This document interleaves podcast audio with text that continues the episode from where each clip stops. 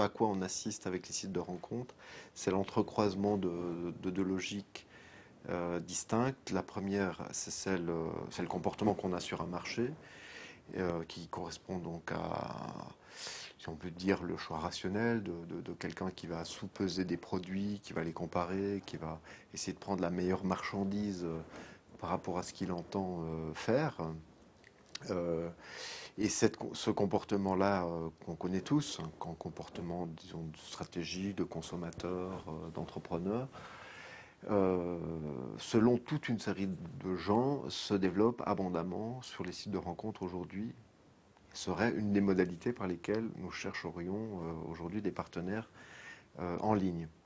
Alors, cette attitude-là, elle est fondamentalement opposée à une autre attitude que l'on connaît tous en principe également, c'est celle de l'engagement affectif, de l'engagement amoureux, de la recherche d'un partenaire, euh, etc. Et là, euh, évidemment, on ne peut pas agir en tant qu'acteur, euh, consommateur sur un marché.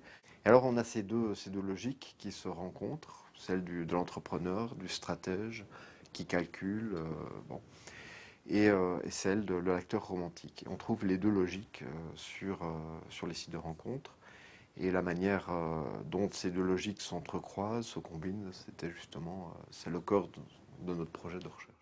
Vous trouvez euh, sur toutes ces questions davantage d'informations dans l'Uniscope du mois de juin.